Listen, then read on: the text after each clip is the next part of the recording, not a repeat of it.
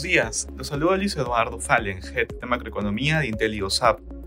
El día de hoy, martes 19 de septiembre, los mercados retroceden con la atención puesta en la reunión de política monetaria en medio del incremento del precio del petróleo. De manera particular, en Estados Unidos los futuros retroceden en medio del inicio de la reunión de dos días de la Fed que inicia el día de hoy. El mercado le asigna una probabilidad cercana al 99% de que la Fed mantendrá su tasa de política a nivel actual. Sin embargo, el rally observado en los precios del petróleo genera preocupación en cuanto a la velocidad de convergencia de la inflación y la necesidad de implementar una política más restrictiva que la prevista.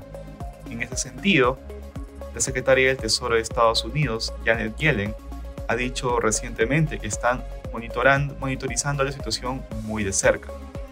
En la eurozona los principales índices de bloque muestran leves alzas, expectantes a la reunión de la Fed.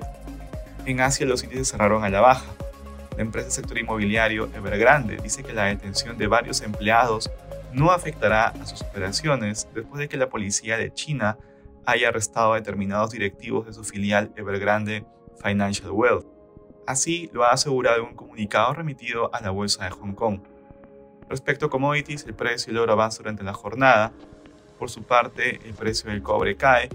Finalmente, el precio del barril de petróleo sigue marcando máximos no vistos hace 15 meses, ubicándose alrededor de 93 dólares por barril. Gracias por escucharnos. Si tuviera alguna consulta, dudo en contactarse con su asesor.